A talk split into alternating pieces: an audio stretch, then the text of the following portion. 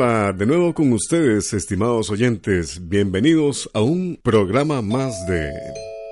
Oigamos la respuesta con nuestro lema, comprender lo comprensible es un derecho humano. Gracias por la atención que nos prestan. Y hoy vamos a transmitirles qué es el Banco Mundial de las Semillas. ¿Qué se puede hacer si un zorro hediondo orina a un perro? ¿Y qué será bueno para curar las bubas en los chompipes y pollitos? Las respuestas a estas y otras interesantes preguntas las tendremos en nuestro Oigamos la Respuesta de hoy. Pónganse cómodos y disfrutemos juntos Oigamos la Respuesta. Y aquí estamos con la primera consulta del amigo oyente Harley Rojas Salazar. Nos envía su WhatsApp desde San Vito de Cotobruz en Costa Rica y nos pregunta: ¿En qué lugar de Noruega se encuentra la bóveda de Svalbard?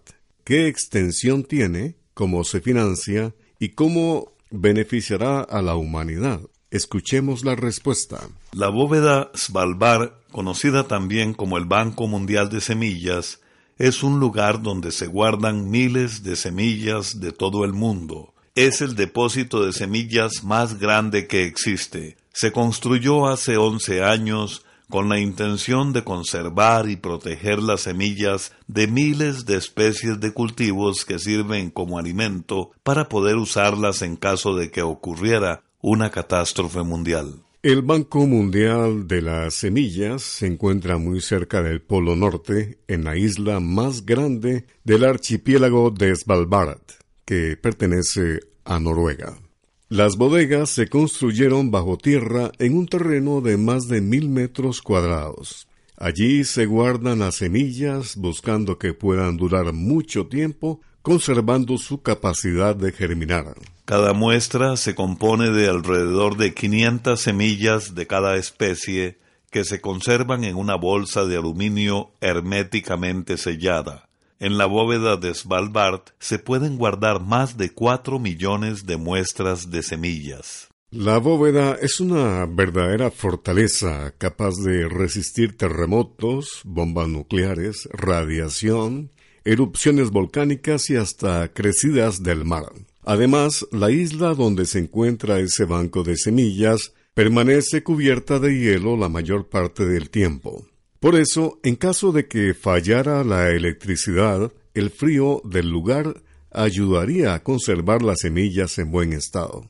Se calcula que el almacén podrá funcionar unos mil años. El banco de semillas fue construido con dinero del gobierno de Noruega. Los gastos de funcionamiento son pagados por varias fundaciones, entre estas la Fundación Bill Gates, y también cuenta con ayuda de países como Inglaterra y Australia. Te invitamos a no declinar en tus sueños, en tus proyectos. Siempre hay esperanza para lograr lo que nos proponemos. Es el mensaje de la banda Montuca Sound System de Honduras y la canción Sí Podemos. Buscaste el amor, pero se te negó. Y de la forma más dura la vida te enseñó. Pero yo sé que es verdad. Que si hay oportunidad para volver a empezar en el ayer, un nuevo día ver nacer. Sí, sí podemos cambiar juntos este lugar. Sí, sí podemos volver a soñar. Sí, sí podemos cambiar juntos este lugar. Sí, sí podemos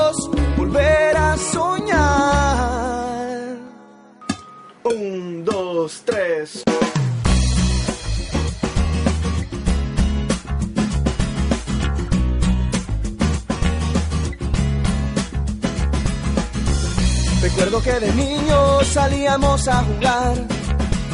Después de la escuela ir a la calle era de lo más normal. es justo que ahora nuestros hijos no puedan disfrutar.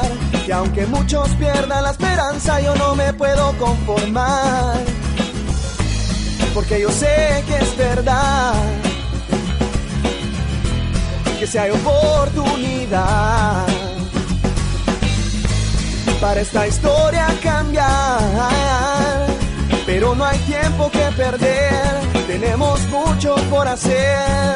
Sí, sí podemos cambiar juntos este lugar.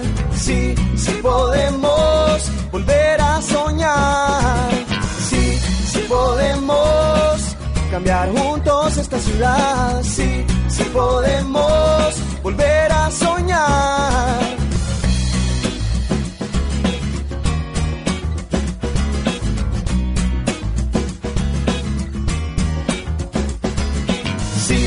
podemos cambiar juntos este lugar. Sí, sí podemos volver a soñar. Podemos cambiar juntos esta ciudad. Sí, sí podemos volver a soñar.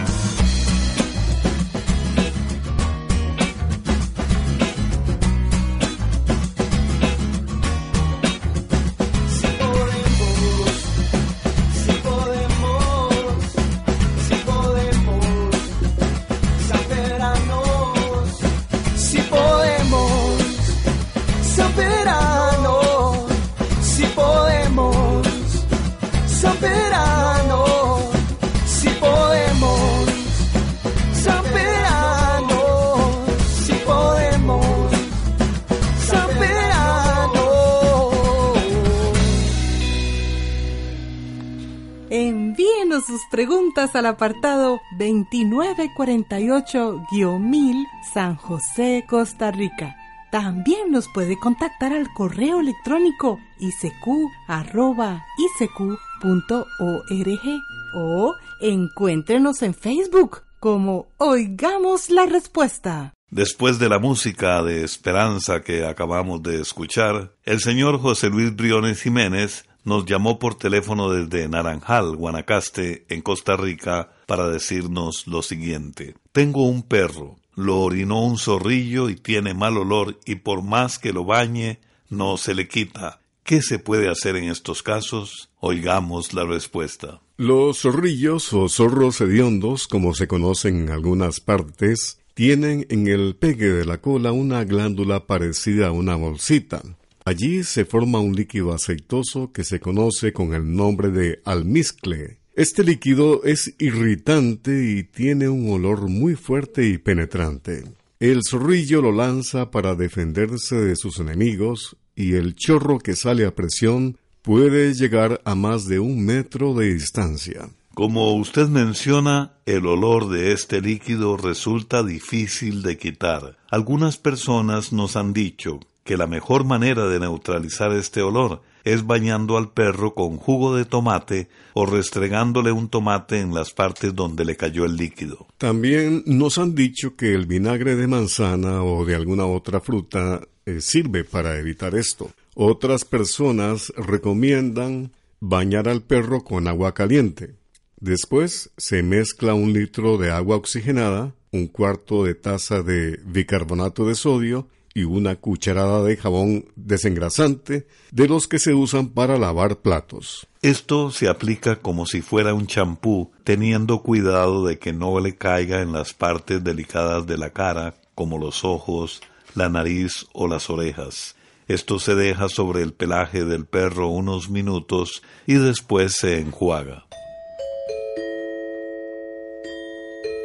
Continuamos transmitiéndoles el programa Oigamos la Respuesta. Quisiera saber por qué en Costa Rica se escribe septiembre en vez de septiembre. No sé cómo se escribe en otros países. Es eh, la consulta de la señora Zeneida Centeno que nos envía un mensaje por medio de Facebook desde Managua, Nicaragua.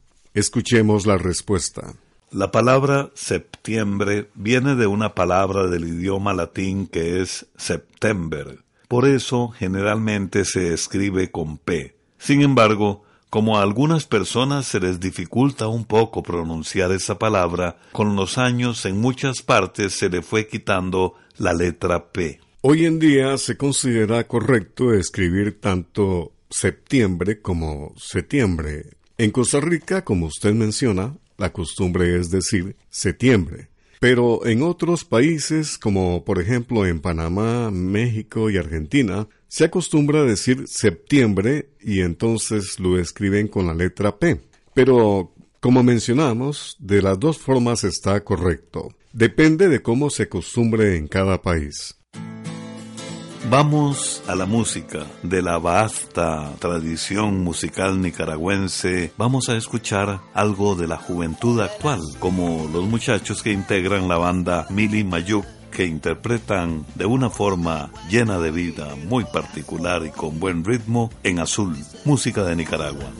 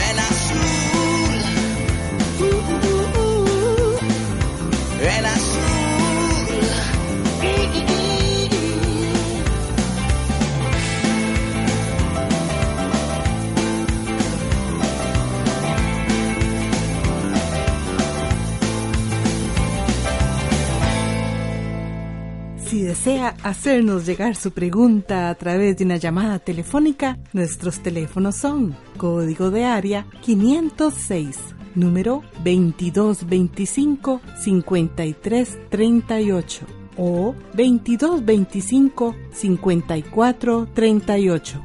También puede contactarnos a través de un mensaje de WhatsApp al teléfono código de área 506, número 8485-5453. Ya estamos de regreso amigos y tenemos la siguiente pregunta del señor Jeremías Landaverde desde Aguachapán, El Salvador, con la pregunta ¿cuál es el verdadero nombre del indígena Lempira? Escuchemos la respuesta. Lempira es el nombre con que generalmente se conoce un cacique hondureño que luchó contra los españoles para conseguir la libertad de su pueblo.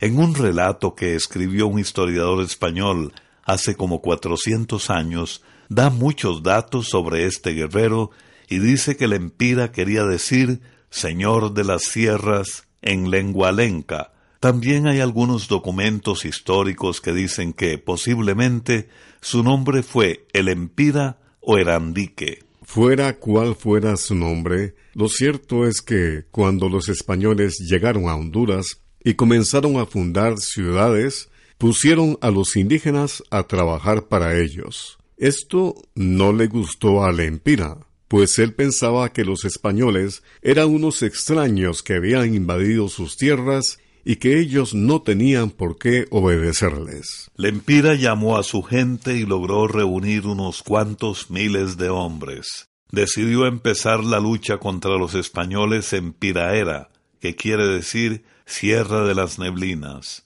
Ahí, en Piraera, se mantuvo durante seis meses luchando contra los hombres del capitán Cáceres, que así se llamaba el jefe español. Cáceres quería hacer las paces con Lempira, pero éste no aceptaba, a pesar de que muchos de sus hombres le decían que aceptara la paz, porque al fin iban a perder. Como Lempira se mantenía firme, el capitán Cáceres decidió matarlo a traición. Envió dos hombres a caballo. El que iba en ancas llevaba un fusil. Este enviado de Cáceres supuestamente iba a pedir la paz a Lempira. Cuando Lempira se asomó al borde del peñón del cerquín, donde se encontraba, el hombre que iba montado en ancas apuntó contra Lempira y le disparó en la frente. Lempira cayó rodando desde el peñón. Después de la muerte de su jefe, los indígenas se rindieron, y fue así como los españoles tuvieron bajo su dominio la comarca. El Instituto Centroamericano de Extensión de la Cultura está presentando Oigamos la Respuesta. Compartimos con ustedes las preguntas de nuestros oyentes. 55 años de tradición les estamos presentando Oigamos la Respuesta. ¿Por qué dice el Instituto Mexicano del Seguro Social de Guerrero que el pozole es un alimento saludable pero en pequeñas porciones? La pregunta nos la envía por medio de WhatsApp el señor Harley Rojas Salazar desde San Vito de Cotobruz, en Costa Rica. Escuchemos la respuesta.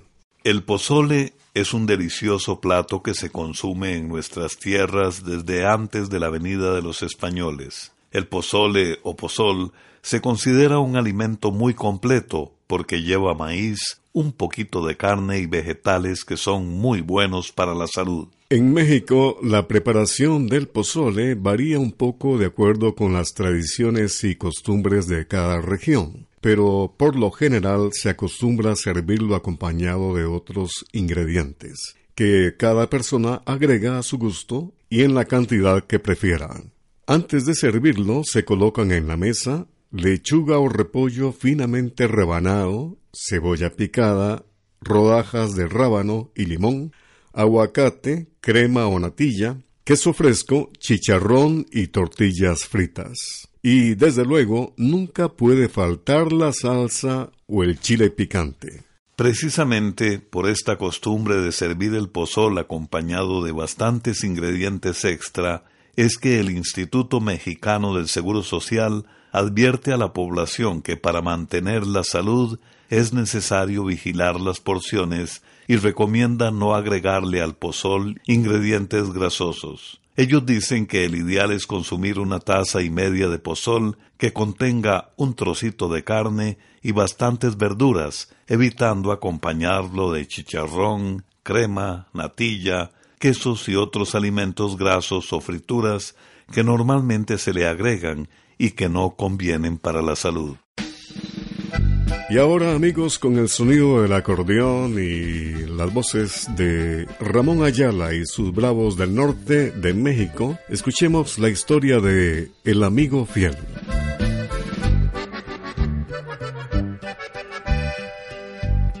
Un hecho muy lamentable, el que les voy a cantar, lejano, a un hombre yo vi llorar. Al quedar solo en la vida, perdió a su querida que lo supo amar.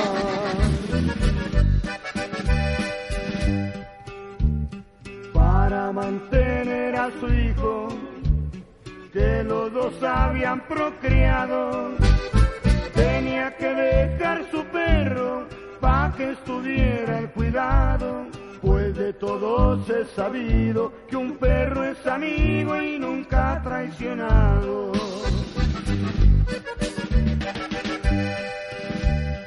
Un día salió muy temprano para pronto regresar.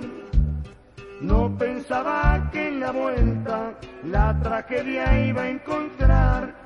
El niño no se encontraba y el perro sangraba bajo del portal.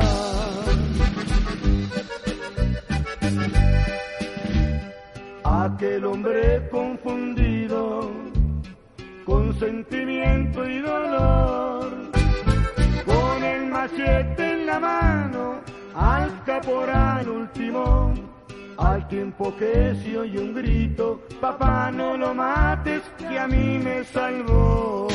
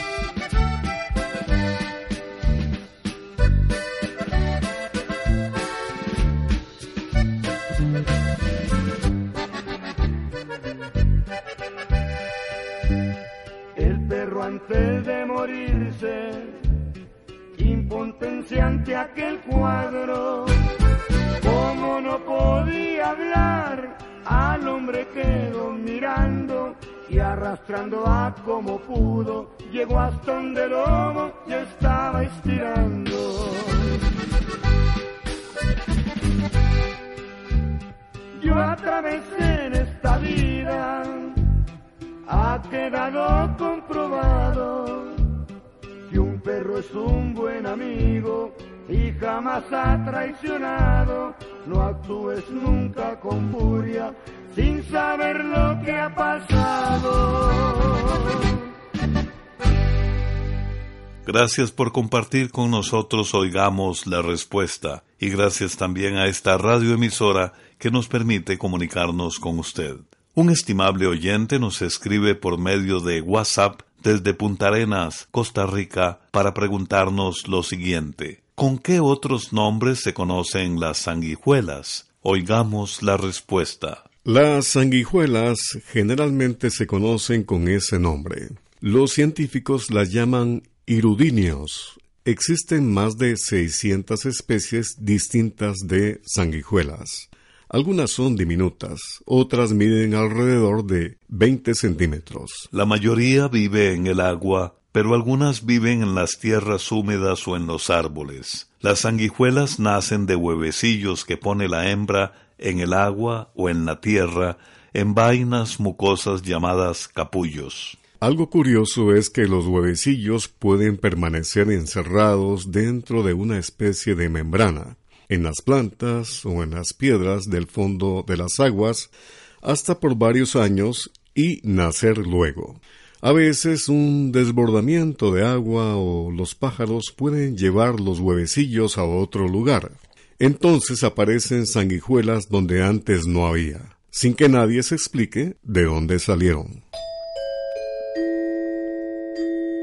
Comprender lo comprensible es un derecho humano. Ese es nuestro lema. El señor Dixon Castillo nos envía un mensaje por medio de WhatsApp desde Paiwas, Nicaragua, para decirnos lo siguiente. Quiero saber qué será bueno para controlar unas pelotas que le salen en los ojos y patas a los pollitos y chompipes. Son como bubas y pierden los ojos. ¿Qué será lo que tienen y con qué se puede controlar? Oigamos la respuesta. Por lo que usted nos dice, don Dixon, es muy posible que sus pollos y chompipes tengan una enfermedad llamada viruela aviar, que afecta a todas las aves. Esta enfermedad se conoce popularmente como bubas o pepilla.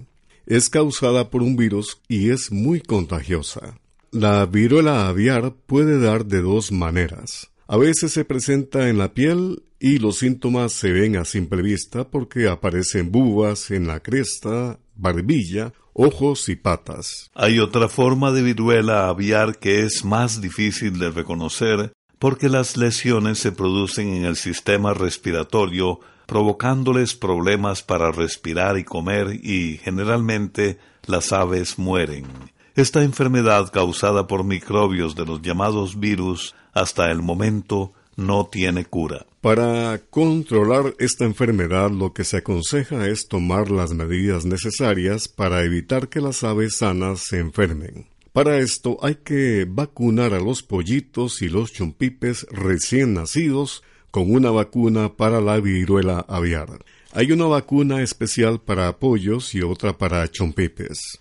Además, cuando aparece un brote, para evitar que la enfermedad se propague, hay que separar las aves enfermas de las sanas. Las aves enfermas deben mantenerse en un lugar que tenga mosquitero o sacrificarlas, porque esta enfermedad puede pasarse fácilmente de un ave a otra por picotazos, a través de las heridas de la piel, por medio del alimento o del agua, y también por medio de zancudos y otros insectos chupadores de sangre. De ahí que se recomiende fumigar y tratar de quitar los posibles criaderos de zancudos. También es muy importante hacer una buena desinfección del gallinero. Si la infección no es muy grave, por lo general las búas se curan solas después de unas semanas. Sin embargo, es importante saber que los animales que han padecido esta enfermedad, aunque se recuperen, son portadores del virus, por lo que no conviene tenerlos junto con los animales sanos. Las heridas pueden limpiarse con yodo. Si llegaran a infectarse, los veterinarios mandan antibióticos. Además, para evitar que las aves que están sanas se enfermen, se deben vacunar contra la viruela aviar. La vacuna se les debe poner a todas las aves que no muestren los síntomas característicos de la enfermedad. No se recomienda vacunar a las aves que ya tienen síntomas, porque la vacuna podría ocasionarles la muerte. Como dijimos, hay vacunas solo para pollos y otras solo para chompipes. Si usted nota que los pollitos y los chompipes no pueden ver ni comer, lo mejor es sacrificarlos y quemar los cadáveres. Y la próxima vez que compre pollitos y chompipes, recuerde que lo más conveniente y necesario es vacunarlos. No se pierda en Oigamos la respuesta de mañana ¿Por qué las loras no toman agua? ¿Quién es Kiko Argüello? ¿Cuántas especies de dinosaurios existieron? Las respuestas a estas y otras interesantes preguntas en nuestra edición de mañana. Acompáñennos. Programa C Control 37. Y así llegamos al final del programa del día de hoy. Los esperamos mañana en este su programa Oigamos la Respuesta. Mándenos sus preguntas al apartado 2948-1000 San José, Costa Rica. También puede enviarnos sus preguntas al correo electrónico icq.org o encuéntrenos en Facebook como Oigamos la Respuesta o llámenos por teléfono, código de área 506, número 2225-5338 o 2225-5438. Recuerde que comprender lo comprensible es un derecho humano.